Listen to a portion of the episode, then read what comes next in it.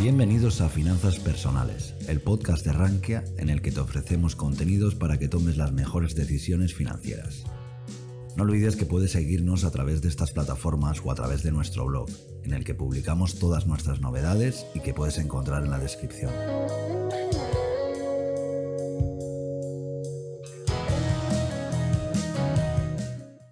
Economías endeudadas, tensiones comerciales y los bancos centrales bajo la lupa de los gobiernos son algunos de los desafíos de la nueva década que comienza y que abordará Mario Weiz en su ponencia, con un vistazo al mundo que nos dejará el COVID en el ámbito macroeconómico. Mario Weiz es economista, profesor y consultor argentino. Fue consejero delegado en el Fondo Monetario Internacional y en Ferrocarriles Argentinos. Actualmente se desempeña como consultor del Banco Mundial, director general de Consulta Abierta. Es profesor en varios programas de prestigiosas escuelas de negocios en España. Con todos vosotros, el futuro económico de la economía mundial después del COVID. Buenas tardes, mi nombre es Mario Weiss, consultor del Banco Mundial, y es un placer para mí aceptar la invitación de Rankia, este portal financiero de tanto prestigio a nivel internacional, Europa, en América Latina, para hacerles llegar cómo vemos nosotros el futuro de la economía mundial después del COVID. En 45 minutos les voy a contar algunas tendencias y creo que cosas interesantes. Comenzamos. 2020 va a ser malo y 2021 va a ser bueno. Dirán, Mario, ¿por qué? Bueno, la segunda ola que está azotando, yo estoy en Madrid, a Europa, está siendo peor de lo esperado. Y evidentemente eso causa una paralización de la actividad económica en el mundo. Pero las noticias que han llegado estos días de la vacuna tienden a confirmar las previsiones que tenemos nosotros, que a partir de abril el tema de la vacuna se empieza a mover de manera importante. ¿Por qué dirán ustedes el 2020 será malo? Saben que en economía hay cuatro maneras de crecer, consumo, inversión, gasto público y exportación. Y todo el mundo mundial está en recesión. El Fondo Monetario Internacional, que es un poco la Biblia de los inversores, ha dicho que la economía mundial en el 2020 caerá en promedio menos 5, pero España menos 13. ¿Por qué España menos 13? Tres motivos. Muchos servicios, mucho turismo, mucha pyme, mucha empresa pequeña y mucha economía sumergida. Eso hace que España y Reino Unido, parte por el Brexit, que ha sido un error, sean los peores de los países industrializados en caída del Producto Interior Bruto. Sin embargo, esta caída del producto es mundial excepto China.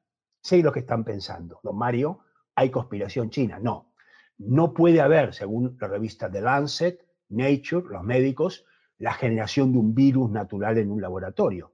Otra cosa es que China se haya descuidado, no tenga normas sanitarias, los animales estén por ahí, eso es cierto.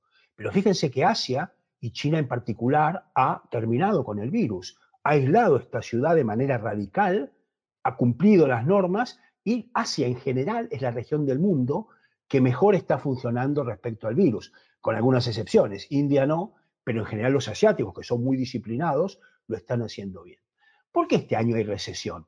El consumo va para abajo, salarios en baja, paro en subida, y luego hay una actitud de, de incertidumbre. Incluso los funcionarios que tienen actividad y cobran el dinerillo seguro, dicen yo no gasto por las dudas, no sé qué pasará, me puedo contagiar, no lo veo claro. Entonces, con un consumo que es la base del Producto Interior Bruto importante hacia abajo, eso complica el tema. La inversión, pregunto, ¿qué empresario va a invertir, va a comprar maquinaria cuando hay incertidumbre y caída de ventas? Muy bajo. Tercero, la exportación. Por ejemplo, España exporta dónde? Exporta básicamente a Europa. Pero si Europa está en recesión y no crece, no nos compra, ¿no? Estos son los motivos con lo cual el único arma que tienen los gobiernos este año es el gasto público. Y hasta los economistas liberales, que yo lo soy, pero no soy un talibán, no soy un fanático, reconocemos que en el medio de la peste hay que gastar más, lógicamente, en ERTES, en préstamo a la pyme, a los autónomos, y hay que, no hay que subir los impuestos, eso está claro. Luego, esto implica que va a haber un déficit fiscal muy alto y a partir del año que viene tendremos que gastar menos y recaudar más. Pero cuidado, recaudar más no es subir el IVA, ni el IRPF, ni los impuestos, sino aprovechando que en España la economía sumergida es un 23% del Producto Interior Bruto, que esa economía sumergida aflore, o sea, que pague impuestos y esa es la manera de recaudar más, no subiendo la presión fiscal al sector privado. Por otro lado, en España es casi el único país del mundo donde el sector público gana más que el sector privado. No me entienda mal, no estoy diciendo que los funcionarios ganen mucho, los maestros, los médicos, no. Pero la caída de los salarios ha sido brutal en el sector privado.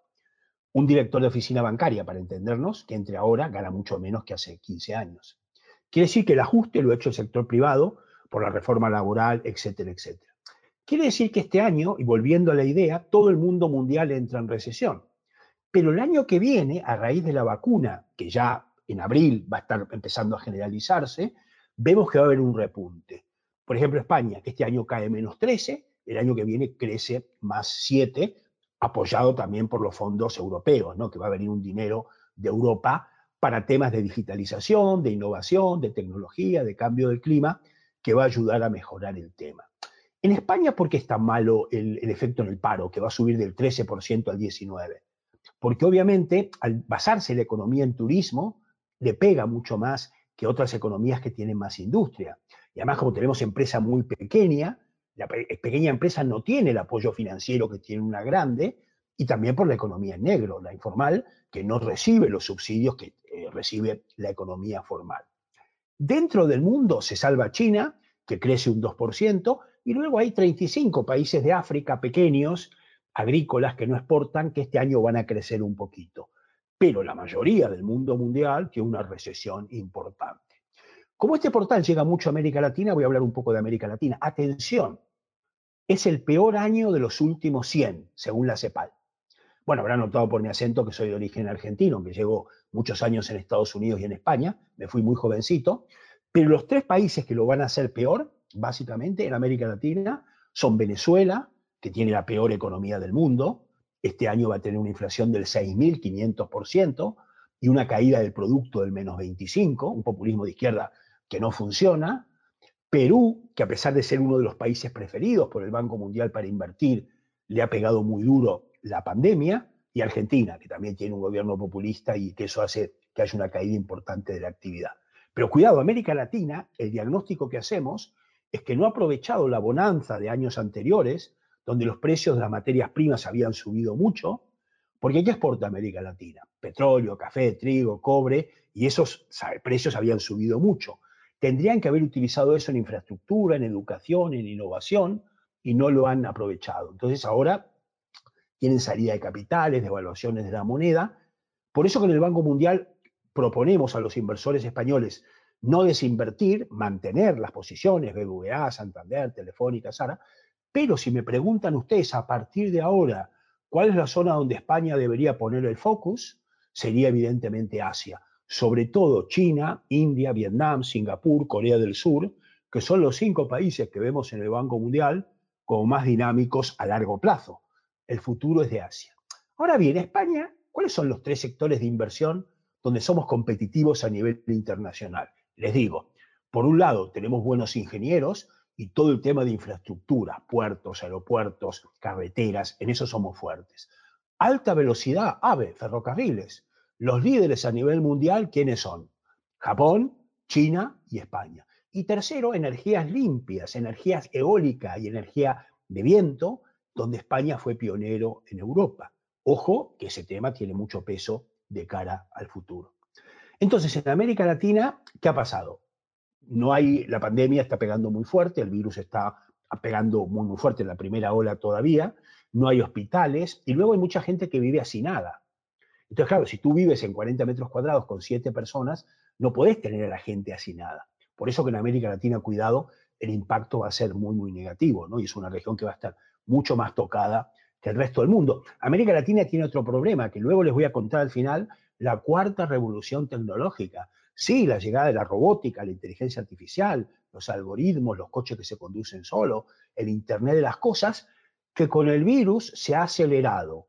Antes pensábamos que íbamos a tardar ocho años en la cuarta revolución tecnológica y ahora cuatro. Y América Latina y África están a la cola del mundo en la cuarta revolución tecnológica.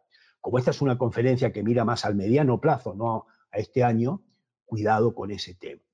Desde ese punto de vista, entonces por hablar un poquito de las regiones, hablo un poquito de Estados Unidos. El triunfo de Biden ha sido bien recibido por los mercados, porque la economía americana Da igual quién esté, Bush, Reagan, eh, eh, Trump, funciona bien. Vamos, es una economía que tiene mucho sector privado y poco sector público. Y sabemos que el sector privado funciona más que el sector público. Tiene el dólar, que es la única divisa en, finanzas considerada refugio. ¿Qué, ¿Qué significa esto? Que cuando hay incertidumbre en los mercados, todos los gestores de fondos de inversión, plan de pensión, compran dólares. O sea que es los que les gusta el fútbol, es como ser el dueño de la pelota en un partido de fútbol. Tienes capital inflows que llegan de todo el mundo mundial, con lo cual Trump puede financiar el déficit público. Y luego Estados Unidos es muy bueno en innovación, tecnología y educación, que son los tres elementos que en el futuro te van a dar una ventaja competitiva. Eso quiere decir que Estados Unidos con, con Biden también no hay ningún problema. Wall Street sabe que es un tío moderado, sabe que la mitad de Estados Unidos está con Trump, porque Trump, a pesar de que perdió, ha hecho una buena elección y va a seguir, eh, les cuentan todos, un contexto moderado. No va a estar con el ala radical del Partido Demócrata. O sea que en Estados Unidos lo vemos bien. Básicamente es una región que va a ir bastante bien. Japón tiene muchos problemas demográficos, es la peor demografía del mundo en el envejecimiento de la población. Y después el segundo es España, en esperanza de vida. No tiene bebés, tiene poca natalidad y los japoneses, por cultura, no les gusta la inmigración. O sea que el plan de Japón es que los robots están muy avanzados en la, cuarta revolución tecnológica, sean los que trabajan. Sé que suena un poco raro, pero ese es el plan. Entonces tiene una demografía muy adversa. Y luego Japón, fíjense, lleva 20 años de recesión, porque es el único país del mundo mundial que ha tenido inflación negativa. Y todos sabemos que a los economistas nos gusta una inflación baja, pero no negativa. O sea, si la inflación es del 1%, genial. Pero si los precios bajan demasiado, como en Japón, menos 4, piensen ustedes, ¿qué harían como consumidores si creen que los precios van a bajar? Esperar. Y si todos esperan, la economía se hunde porque baja el consumo. Entonces, ese es un poquito el panorama mundial. Dentro de Europa, no hay duda que Alemania se va a reactivar fuerte. La clave es, si vos tenés industria, si exportás, y tenés tecnología e innovación, la economía funciona mejor que si vivís del turismo y tenés mucha empresa pequeña y tenés mucha economía sumergida. Les doy un dato. En España, este año, el paro pasa del 13% al 19% en diciembre. En Alemania, del 3 al 4. O sea, al tener una economía muy productiva, evidentemente eso hace que la economía funcione bastante, bastante bien. Sobre la política monetaria, déjenme decirles algo.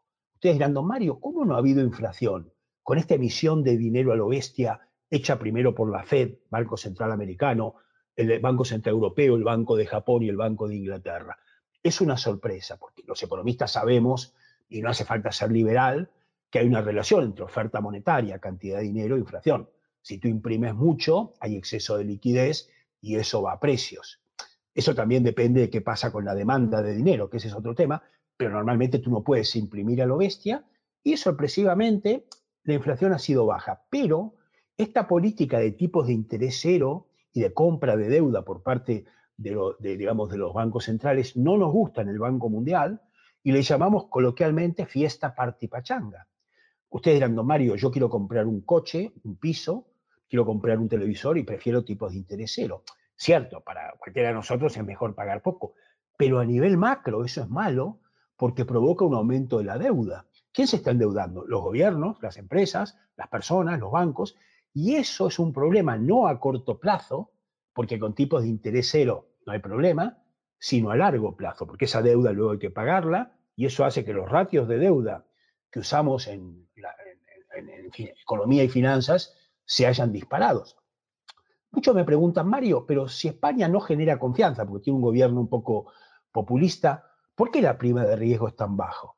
Bueno, la contestación es obvia. ¿Quién compra los bonos? En un 85% el Banco Central Europeo. Entonces, como una persona que está drogada o borracha, claro, tenés una confianza, pero porque hay un Banco Central Europeo que compra. Si el Banco Central Europeo dejara de comprar bonos españoles y los mercados privados miraran el programa económico, el presupuesto, el déficit, la prima de riesgo subiría, porque España cierra este año con un déficit público que será el 8% del producto, una deuda interna por encima del 120%, con un paro cerca del 20% y con una caída del Producto Interior Bruto del menos 13%.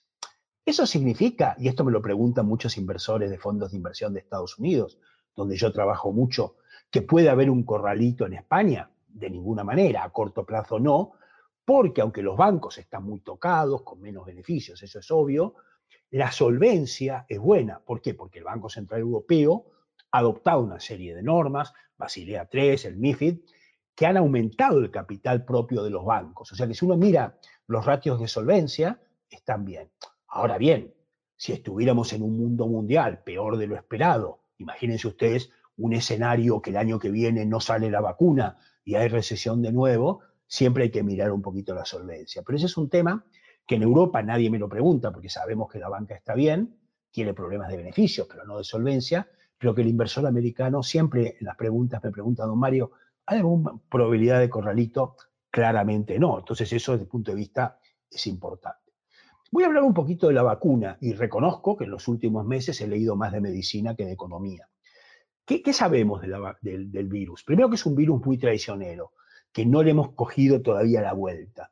Segundo, que es un virus que afecta a grupos de riesgo, mayores de 65, con obesidad, con hipertensión, con diabetes, tienen más riesgo. Luego, el clima influye. El, calor no te salva, pero el frío lo empeora. Es como la gripe o la gripa, que si hay frío te lo coges más fácil. Luego, que es muy importante el grupo sanguíneo, pero sobre todo los genes. Si vos tenés genes buenos, o sea, si tus padres han sido longevos y nunca se han enfermado, te puede pillar a los 80 y no te pasa nada. Y si tenés genes malos, por decirlo muy a lo bruto, que tenés padres que se han enfermado mucho y tus genes son propensos, ahí te puede coger a los 30 y te podés enfermar mucho o morir. Quiere decir que es un, luego hay un tema que nos preocupa, afecta más a los pobres que a los ricos. Y eso es algo que nos hace reflexionar porque la distribución de la renta es uno de los temas que nos preocupa. ¿Y por qué afecta más a los pobres? Porque van en transporte público, porque viven hacinados, porque tienen que salir a trabajar, y eso hace que mucha gente, esto me preocupa mucho, esté dejando la educación. Porque claro, todo se hace por Zoom, pero hay gente que no tiene acceso a Internet, no tiene medios, son siete hermanos con un ordenador o un portátil, y eso me preocupa porque en el capitalismo la principal arma de redistribución y de justicia social se logra a través de la educación. Vengo de una familia pobre, pero me eduqué y eso hace que haya progresado. Por eso que hay que hacer mucho énfasis en tener mucho cuidado con la educación. ¿Qué otra cosa sabemos del virus? No sirven los aislamientos largos. Fíjense, si vos te aislás más de dos, tres meses, como se hizo en Europa en abril-marzo, la gente se deprime, se enferma, la economía se colapsa, o sea que no podemos pensar en un aislamiento. Y decía Vargallosa, el gran escritor peruano-español, que hemos reaccionado como en la Edad Media. Ustedes se acuerdan las pestes de la Edad Media, como la gente no sabía qué hacer, se metía en la casa y no salía. Hemos reaccionado muy a lo bruto, no de manera fina, porque sobre todo al principio no conocíamos al virus. Ahora ya lo estamos conociendo bastante, bastante mejor. Entonces, desde ese punto de vista, un confinamiento muy largo no sirve porque la gente se muere de hambre y la economía colapsa. Tampoco les puedo decir que una política muy liberal, como ha hecho Uruguay o Suecia, funcione, porque todavía hay que esperar un poquito.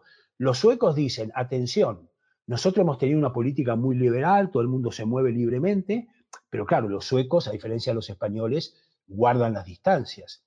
Si vos le decís a un sueco que tiene que guardar dos metros de distancia, te dirá, hombre, si yo guardo seis metros, dos metros me parece, me parece distinto. Los españoles nos besamos, y, y América Latina también, nos acurrucamos, y en España, no se olviden que hay mucha gente mayor. Tenemos una población del 20% por encima de los 80 años, con lo cual evidentemente eso explica por qué el virus pegó peor, y además porque el gobierno no lo ha hecho bien, sinceramente, sin meterme en política.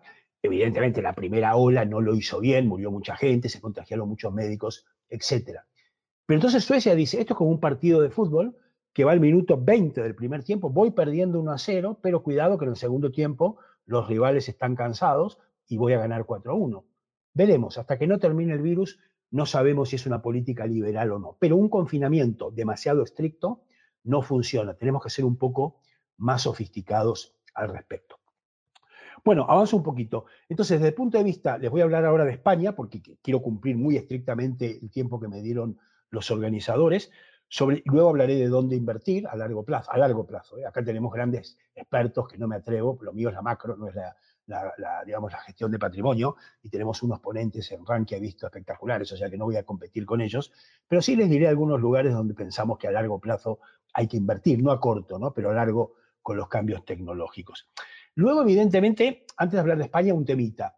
Si ustedes me preguntan, don Mario, ¿quiénes van a ser las superpotencias a 20 años? Estados Unidos, ¿sí?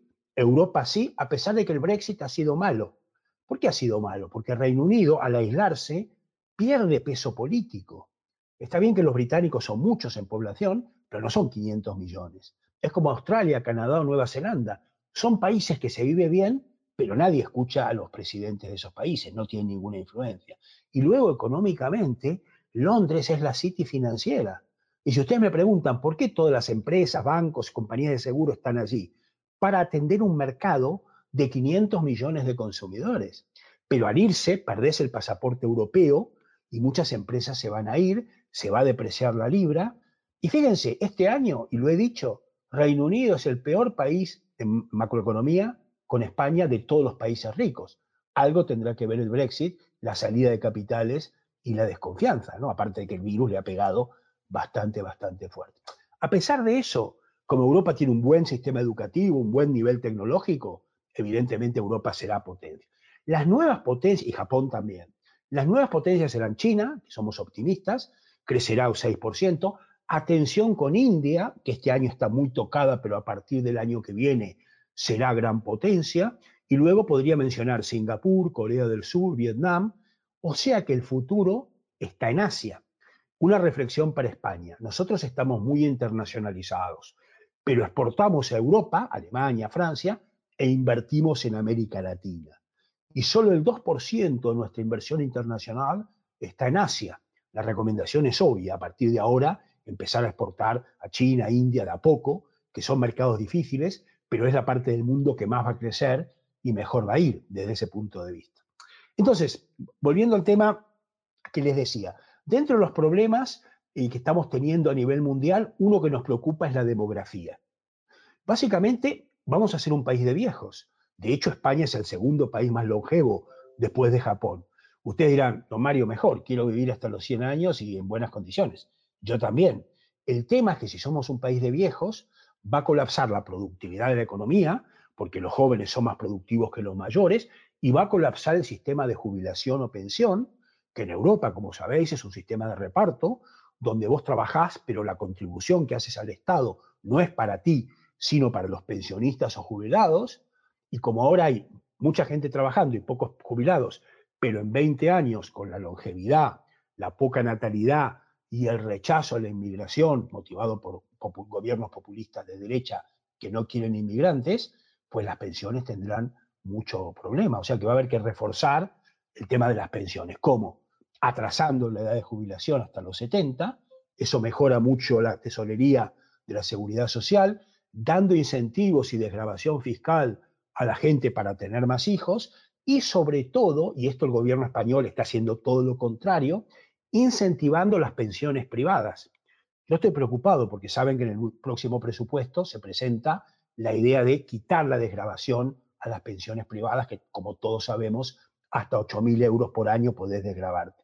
Si quitan eso, se cargan las pensiones privadas. Bueno, la gente pasará el dinerillo de pensiones a, a fondos de inversión, pero es que necesitamos ese instrumento para que en el futuro, dado que las pensiones públicas van a bajar, tengamos evidentemente unas mayores pensiones privadas.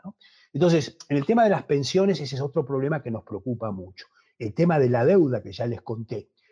¿Cómo se soluciona la deuda? Bueno, en el libro, si la economía crece, la deuda baja y luego habrá que bajar el gasto público. Yo pienso que hay demasiado funcionario, Piensen que en España de, 47 millones hay 3 millones de funcionarios y eso habrá que reducirlo, hacer reformas, privatizar, fusionar ayuntamientos, cerrar el Senado. Hay una burocracia pública que ahoga la economía.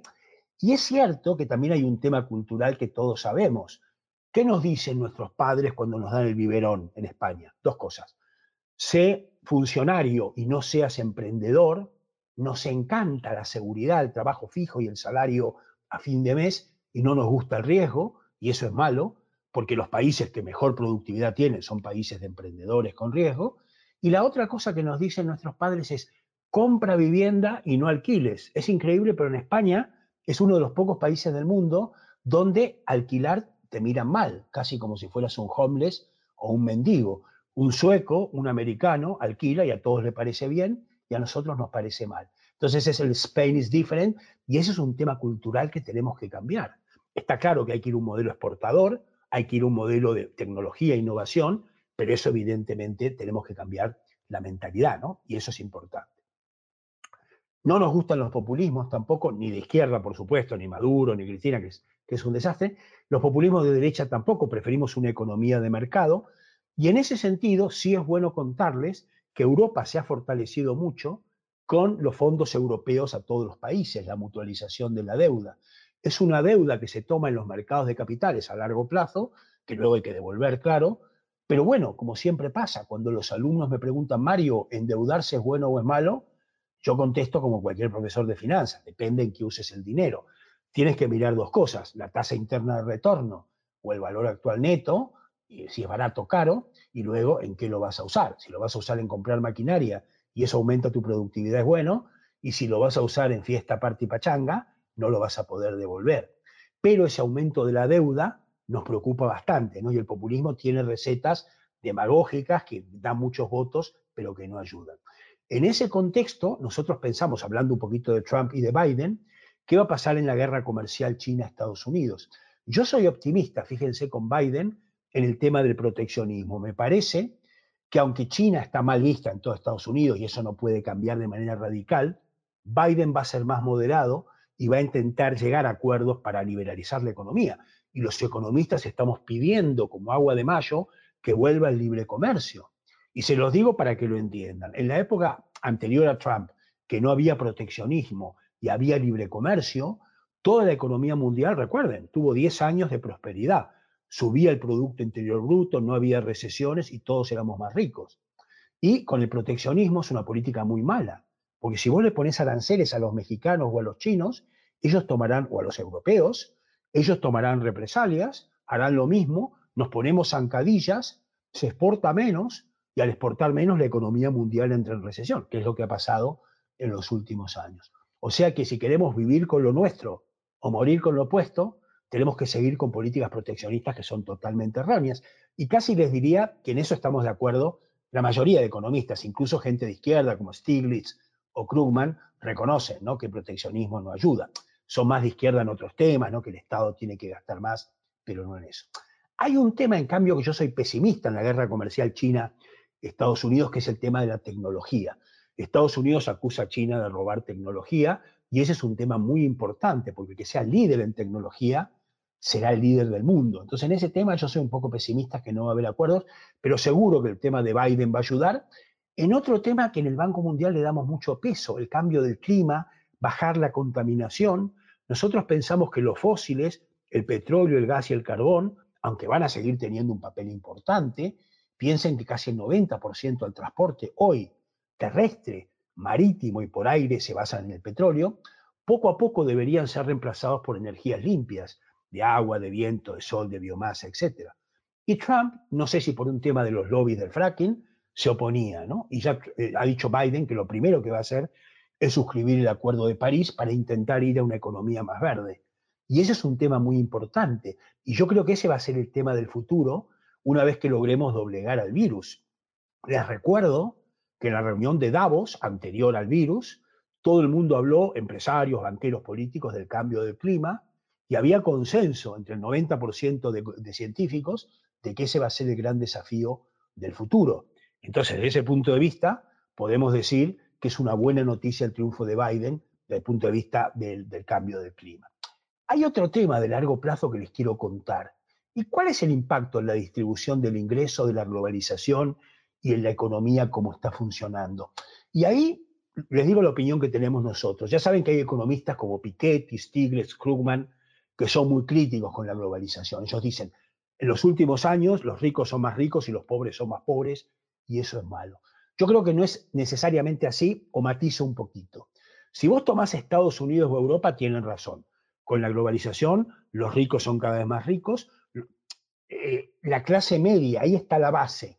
Para que haya estabilidad política nos gusta que la clase media crezca En España está desapareciendo por la austeridad, bueno, por todos los últimos años que han sido malos.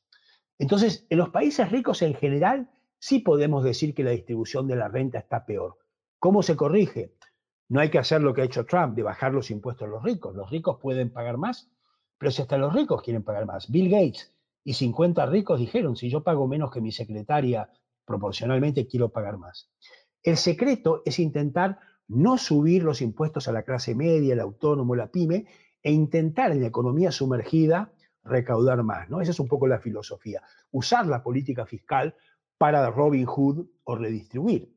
Ahora bien, en los mercados emergentes está claro que en los últimos años la distribución de la renta ha mejorado. Y se los cuento fácil.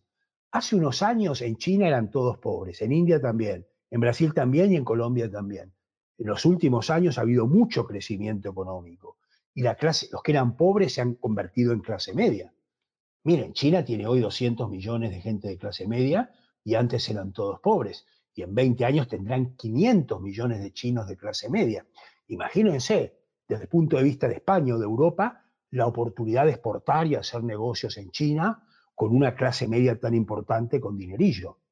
O sea que para España siempre hemos visto a China como una amenaza, se quejaban mucho las empresas, los chinos me copian y me invaden, pero ahora con la posibilidad de exportar, con la posibilidad de que vengan turistas chinos y con la posibilidad de que los chinos inviertan en algunos sectores de la economía, estamos viendo a China como una oportunidad. Cuidado, siempre que doy seminarios a empresarios sobre China, habla mal de China, don Mario me fue mal.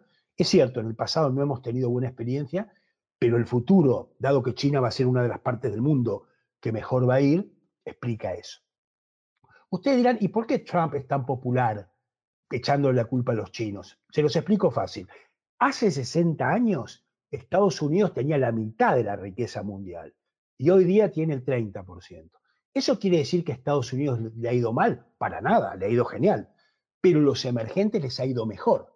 China, India, Colombia, Brasil han crecido mucho y por eso que los americanos no les gusta que pierdan poder y por eso el Trump America First cuaja mucho, sobre todo en el americano blanco, de clase media, etcétera, o incluso trabajadores que ven a China con hostilidad.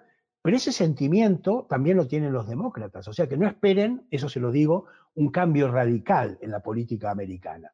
Pero Wall Street sí está con Biden, eso dicen los inversores americanos, creen que va a tener una política moderada, seguramente más social, gastará un poco más, etcétera, pero dentro de los marcos normales de la economía, no va a ser nada radical ni nada que amenace un poquito Wall Street. ¿no? Yo les diría, habrá que ver el equipo económico, pero por lo que dicen todos, Wall Street está muy tranquilo de que no va a haber nada así demasiado problemático.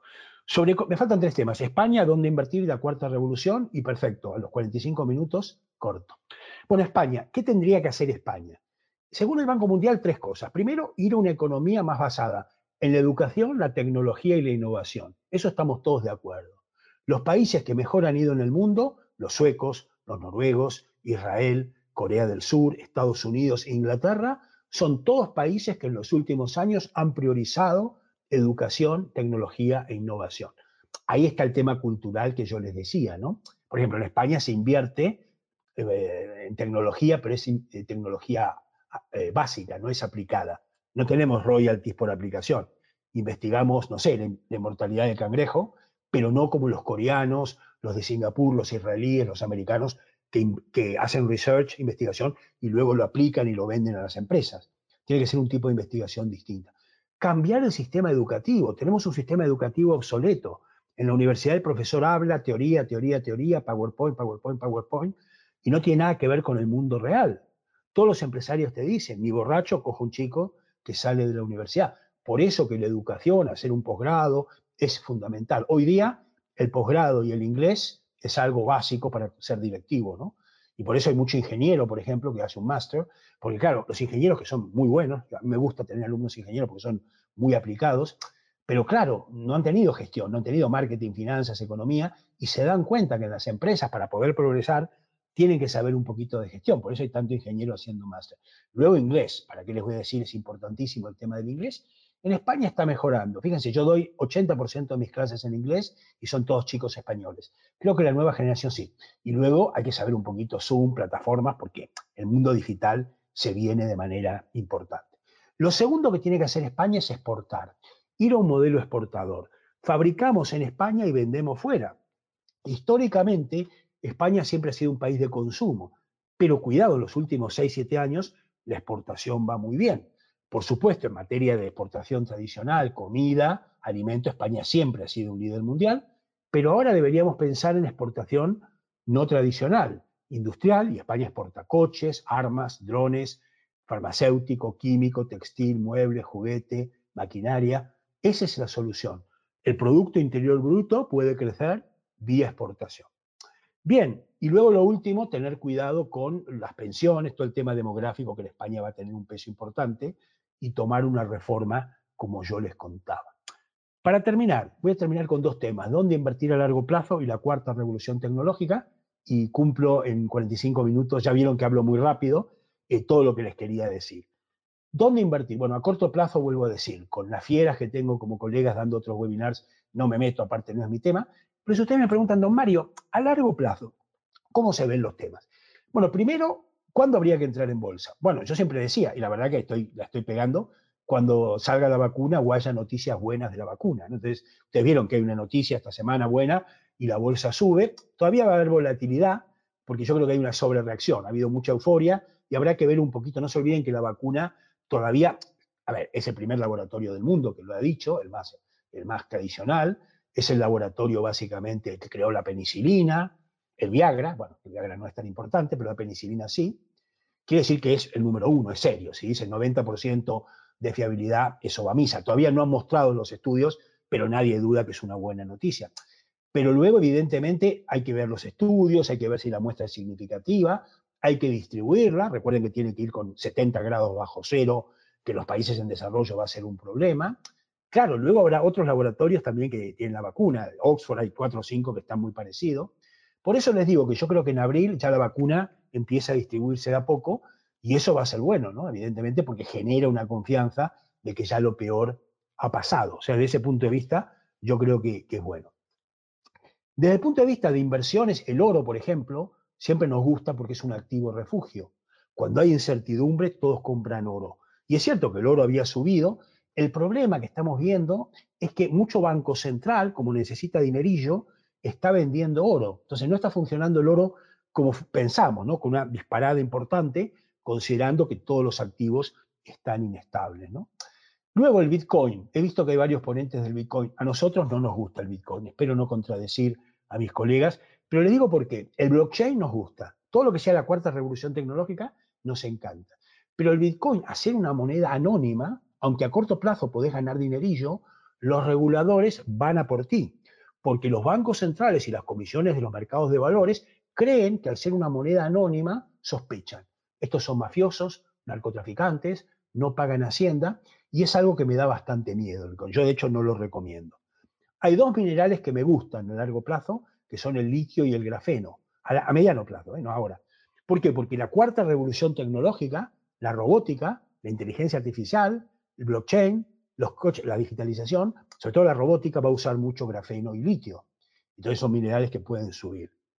Por supuesto, el sector tecnológico sí, el sector farmacéutico sí, y me gusta mucho lo que llama The Silver Economy, la economía de los viejos. Como vamos a un mundo de viejos con envejecimiento, todo lo que sea sanidad privada, ocio de los mayores, va a ser un negocio importante. ¿no? Esas son algunas reflexiones de inversión, estoy hablando no ahora, sino a mediano plazo. Por último, tengo siete minutos para la cuarta revolución tecnológica. Y la robótica, la inteligencia artificial y la digitalización vienen más rápido de lo previsto. Se pensaban que en ocho años iban a venir en cambio, se acorta en cuatro. Y eso va a significar, resumo, una pérdida de trabajos a corto plazo. Se van a perder, se calcula en los últimos estudios, 4% de los trabajos con todas las nuevas tecnologías. ¿Cómo nos podemos defender y, y, cuidar nuestros trabajos? Les digo un resumen.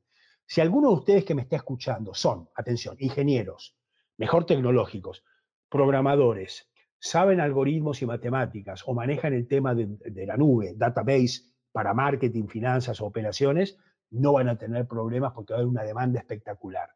Y la segunda, bueno, aparte de casarse bien, que eso no se lo digo porque eso ya me imagino que están todos casados y enamorados, es formación. A mayor formación, y aquí Rankia es un líder a nivel mundial en temas financieros, sea máster, sean cursos, sea webinar, mejor, porque cuanto mayor formación, menos los robots y los drones y la digitalización van a amenazar tu trabajo. Ah, hay excepciones. Por ejemplo, si tú en medicina, si tú eres radiólogo, y mi hijo mayor es radiólogo, siempre le digo, cuidado con los robots, o si eres dermatólogo, puede haber una amenaza. Hablemos de la dermatología, el análisis de la piel. Imagínate que tienes una mancha.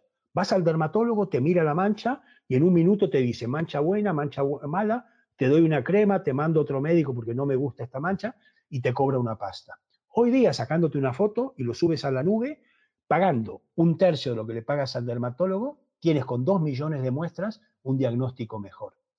La pregunta es, ¿la robótica, la cuarta revolución tecnológica, va a reemplazar a los humanos o va a ser asistente?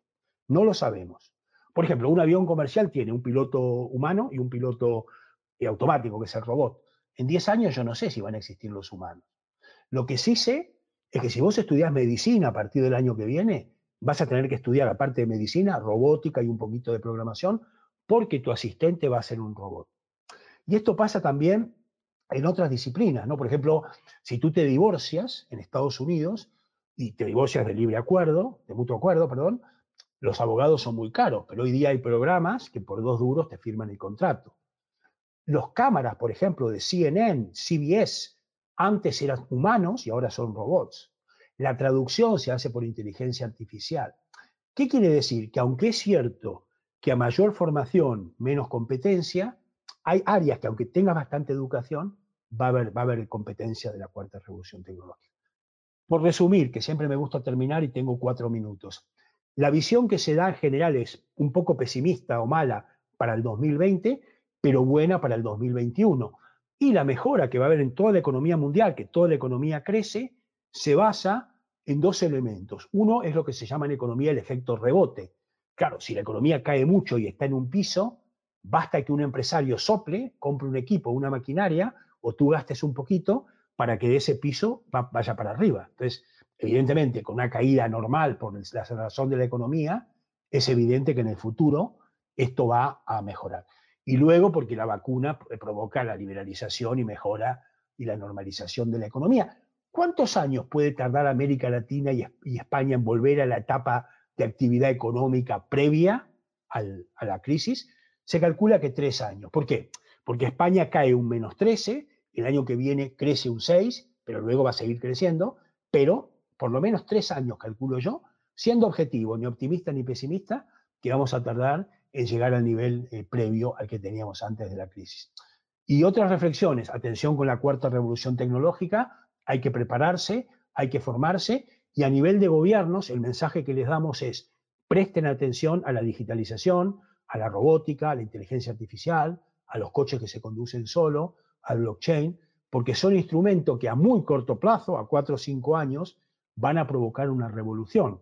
Y por eso, y con esto termino, a mí me gusta mucho el método inglés. El método inglés es que no tienes tanta clase presencial como en España, sino que te nombran un tutor y ese tutor te va guiando y haces casos, discutes con tus compañeros. Por ejemplo, en Oxford tú llegas y el tutor te dice, vamos a dividir el curso en dos grupos, uno van a hablar bien del Brexit, otros van a hablar mal, se pelean entre ustedes y luego hay un ponente que da conclusiones. Esa es la manera, yo creo, de educar hacia la cuarta revolución tecnológica.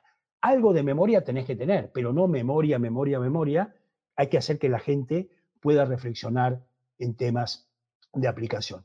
Bueno, ya me despido, espero estar con todos ustedes a través de LinkedIn, con mi nombre me encuentran, y agradecer de nuevo a Rankia, de verdad, que es este portal de tanto prestigio a nivel mundial, quizá el más importante en el mundo latino, quizá no, tal vez, de darme esta oportunidad de poder llegar a ustedes y espero que la conferencia, creo que sí, porque he contado muchas cosas y creo que las tendencias más importantes les haya gustado y les haya interesado. Muchas gracias. Si te ha gustado este contenido, recuerda que puedes estar al día de todas nuestras novedades suscribiéndote a cualquier plataforma desde la que nos escuches o a través de nuestro blog en Rankia que te dejamos en la descripción.